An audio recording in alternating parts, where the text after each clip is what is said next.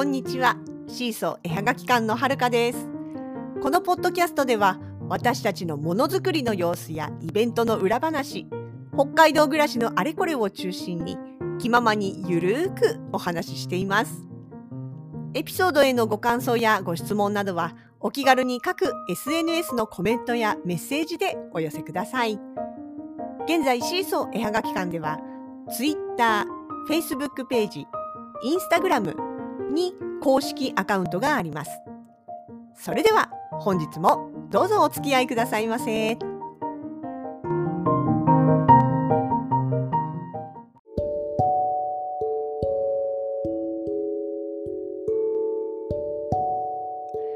2022年2月の15日今日たまたままあツイッターを見ていて流れてきた聞いた投稿だったんですけれどもなんかねまあ全然知らない人ですよ。私がフォローしてる人でもフォロワーさんでも全然ないんだけどもたまたま流れてきた。その内容が、まあ、あの子育て中のお母さんの投稿でね。でえもうだいぶ前なんだけれども旦那さんがあのそれこそねあのその赤ちゃん自分の子供がまだ0歳だった頃に俺はねちゃんとお父さんできてるだろうかってすごくこう不安そうにね言ったんですって。で奥さんはそれを元気づけるためにあのお旦那さんがね子育てをしている風景を撮った写真を、まあ、プレゼントとしてあげたんですって。父の日だったかな？にあげた。でそしたらすごく喜んでくれた。でそれから、まあそのね、喜んでくれるならっていうことで毎年毎年ねそういう、まあ、日常の風景なんだけれども旦那さんがこう子供と一緒にいるっていうような写真を撮っていいものをねフレームに入れたりしてプレゼントしてたんですって。でもある時気づいた確かにあげれば喜んでくれる。なんだけどもじゃあって言って母の日に逆にそのお母さんがね頑張ってるまあまあお母さんというかその奥さん自身が頑張ってる姿をプレゼントしてくれるかっていうと別にそういうのはなくでたまにはね私も子供と一緒にいる写真撮ってほしいなと思って撮ってって頼んでもなんかまあ一応その時は撮ってはくれるけどそれっきり忘れられてしまうというか言われたからとりあえず撮ったみたいなねなんかどこかそういう雰囲気があるみたいな。でもうまあそこから何年経ったのかはちょっとわからないですけれどもその最近に、ね、なってやっぱりまあ恒例としてねその撮った写真をプレゼントしたそしたらなんかうんこの写真ちょっとみたいな感じでねあの喜ぶどころかなんかむしろこうまあ悪い言い方をすればケチをつけたっていうかねそういうのがあってなんかそれでもうあなんか違うなってやっぱり奥さんはもやっとしちゃったわけですって。でまあさコメント見てるとねその見返りを求めてプレゼントをみたいなあのもするなんてみたいなことを言ってる人がいるんですけどいや多分そこじゃないんですよね。要は、うん、そこで私が感じたのはそうそこにあるのはその写真を撮るとかプレゼントを撮るするっていう行為そのものよりも写真に撮るというか写真に撮るという行為がというかそこに込められているのがまあ愛なんじゃないかなって思ったんですよ。ね、愛が込められてるとかそこにあるのは愛みたいな言い方をするとなんかちょっとかっこつけてて私好きじゃないけどそうじゃなくってね愛うん気持ち？大きな気持ちっていうか本当に心からの、まあ、感謝だったり喜びだったりっていうそういう気持ちっていうものを全てひっくるめた愛なんじゃないかなって。で奥さんは旦那さんがねその一生懸命いろいろ慣れない手つきで子育てとかをしてくれている姿に感謝を込めてとかね嬉しいなとかいい素敵だなと思うからシャッターを切ってだからそこにはまあいわゆる愛もあるし受け取った人もそれを見て喜べる。だけども取ってって頼んだ時に適当にシャッターを押されたものはそこにはあまり愛はこもってないというかそうするとやっぱり感動というかね嬉しさもよりももやの方が多くなっちゃうのかなって。でそんな話を読みながらふっとずいぶん昔のことを思い出しまして。とねもう2000、うん、私がデジカメを持ち始めたばかりの頃なので多分2000年くらい2000年2001年くらいつまりもう20年前くらいの話なんですけども。当時ねまだデジカメって言ったってズームなんてほとんど効かない。まあズーム効く機種が時々ハイエンドコンデジと言われる機種であったりするけれども基本的にはまだあのまあ、プロカメラマンを除いて一般の人にとってはカメラデジカメはまあまだまだちょっとねみたいな。まあ新しいもの好きの人が持ってはいるけれどみたいなそんなところからようやくちょっとデジカメ世の中がシフトしてきたかなぐらいの頃だったと思います。私の身近にねあのカメラマンさんがいたんです。まあけんうんとなんだろうな。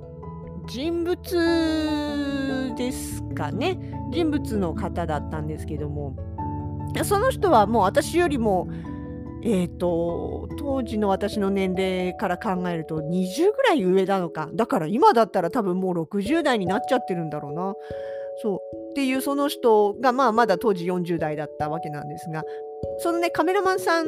といろいろ一緒に遊んだりすることも多かったんですよね。で私はアナログのカメラはほとんど使っていなかったけどもデジタデジカメが手に入ってでデジカメいじってるうちにそのカメラが好きになった口なのでねでまあいろいろねそのカメラをいじりながらあの写真とかっていうことについても話を聞いたりしたことがあったんですね。まあまあただそのカメラマンさんは逆にデジカメは全く触らないアナログカメラのみっていうところなんでそこでねその操作とかの部分に関とか考え方の部分に関してはもちろん相違はあったんだけれども、まあ、ただ写真を撮るっていうことはもちろん共通項としてあってねでまあ私がそのカメラを手にしたことで面白いからあちこちこう撮りに行ってたわけですね。でただその日によってすごくいい感じに撮れてる時となんか自分的にもそんなに気に入る写真がない時とあってまあでもそれ関係なくね、その人に、このこの間ここ行ったよ、こんなの撮ったよって言って見てもらってたんですよね。で、その時に言われたのが、私がね、あなんか今日今一つだなと思った日の写真を見ながら、そのカメラマンさんが、ね、この写真撮ってる時さ、ワクワクしてる？って聞かれたの。で、確かにその日は、行ったんだけれども目的地のお天気がよろしくなくってまあ今でも私あんまりその天気が良くない日ってあんまり乗り気じゃないことが多いもちろんその中でも乗り気になる日もあるんですけど あの基本的にはやっぱりなんとなく気が乗らなくなってしまうことも多いんですよね。でその頃はましてやデジカメもね本当にそのちょっとでもあの暗かったり感度がうん、感度高感度になってしまったりするともうすごいノイズが出てしまったりとかねいわゆる画像が荒れる状態になることが多かった。もしくはシャッター速度が追いつかなくて全部ボケちゃうブレちゃうみたいなね。まあそういう失敗も多かった。カメラの規制能的にもそうだし自分の腕的にもね。っていうこともあってね。だから薄暗い日とか曇りの日はあんまりワクワクはしてなかった。よっぽど何か見つけた時はおっていうのはあったけどどっちかっていうとまあでもせっかく来たからちょっとなんか取ってくかくらいなそんな感じで撮ってしまってることが多かったんですよね。でそこを見事に言われたわけですよ。これ撮ってる時ワクワクしてないでしょって。でその人がね言ってたのがそれあのさって撮る時にね例えば「おっ!」とか「ワオ!」とかそのまあドキドキとかワクワクっていう自分の気持ちが動くものだったりとかあるいはその覗いた時のにこう自分の中でタイトルが出てくる。要はタイトルが出てくるってことは、まあ、あの撮りたいものがはっきりしてるっていう意味にはなるかと思うんですけども要はねそうやって、まあ、タイトルが全く浮かばないワクワクもドキドキもしないっていうところでなんとなく惰性でシャッター切ったとしたってそれは誰かの心を動かしたりとかおいいなって自分的にも納得するようなものは取れないよっていう話をされてあなるほどなと思ったんですよ。それこそねお芝居やってたってそうなんですよね。あの舞台裏の役者同士がものすごく険悪だったり現場が仲悪かったりするそういう舞台っていくら楽しい場面を演じてもやっぱりお客さんには伝わるんですよね。何て言うかなこの人たち本当に楽しく楽しいと思ってやってないというかね作品に対しての愛が感じられないってなると見てる方もなんかがっかりしちゃうそれ芝居の時にはすごくあるのは自分も知っていてでまああそっかカメラもやっぱりそうなんだろうなってその時思ったんですよ。要は撮り手のワクワクとかドキドキってまあそれを総合的に簡単に言ってしまうと愛ですよね。被写体への愛が何もない状態でなんとなく惰性で撮ったとしたってそれはまあ撮った本人もそうだしそれを見る人にとっても何の心も動かないものになってしまうんだなっていうのはすごく思ったんですよね。だからその話をそのツイッターのねそのなんだっけ奥さんの話全く知らない人のツイートだけど見た時にああ写真って愛だよねっていうのでちょっと思い出したんですよ。でもう一つあって、うんとね、うちの子供がまだ小さかった頃にまあやっぱりこう気になるからね子育て系の記事とかいろいろ読んだりするわけですよ。でそういう中でよく出てきてたのがあの自己肯定感を育むっていうことについての、まあ、一番そのね簡単なやり方というかあの効果効果っていうとあれだけど何て言うのかなあ効果かがある方法の一つとして赤ちゃんの時の写真とか子供の時の小さい頃の写真とか、まあ、あるいは家族の写真家族一緒に写ってる写真とかっていうのを家の中のいつでも目にする場所に貼っておくことっていうのがあったんですね。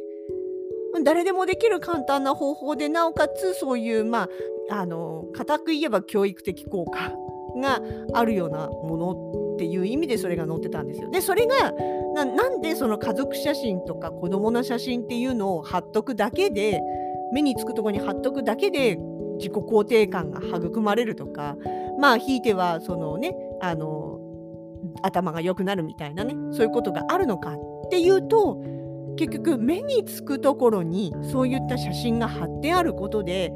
自分は小さい頃から家族の一員として大切にされてたんだなとかあるいはそのかあの愛情を持ってね見守ってくれてる人がいたんだなっていうことが無意識のうちに伝わると。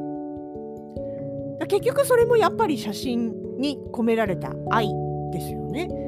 愛情を持ってファインダーを覗いてレンズをのぞまあレンズじゃないカメラを覗いてでそこに自分の子供だったり自分の家族だったりっていうのを捉えてシャッターを切って「おおいい顔してる」とか「ああいい空気が流れてる」っていうのを印刷して貼ってある。それはだからやっぱりただ貼ってあるだけだったとしてもそこに込められた気持ちっていうのはちゃんと伝わるんだなってでそれが、まあ、その毎日目に触れるところにあることによって、まあ、だんだん見慣れてしまうしいちいち意識なんか絶対しないんだけれどもでもメッセージの一つとしてちゃんと伝わっていくんだなって分かったわけです。そうだからね今日もそんなツイッターの記事を見ながら昔にカメラマンさんに言われたことだとかあとはそのね子育ての話の中で出てきた写真のまあ効果、うん、言い方やだな。でも効果か。について思い出してうんそうだね。やっぱり写真は愛だね。と思ったわけでした。そうだから別にそのなんだろう。被写体が人じゃなくてもいいんですよ。動物でもいいし景色でもいい北海道の自然をすごく素敵だなって思う気持ちそれが写真の被写体への愛っていうことでいいと思うんですよね。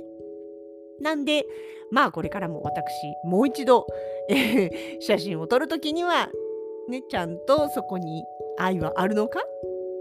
ていうことをちょっと思いながら撮ってみようかななんて思ったりもしております。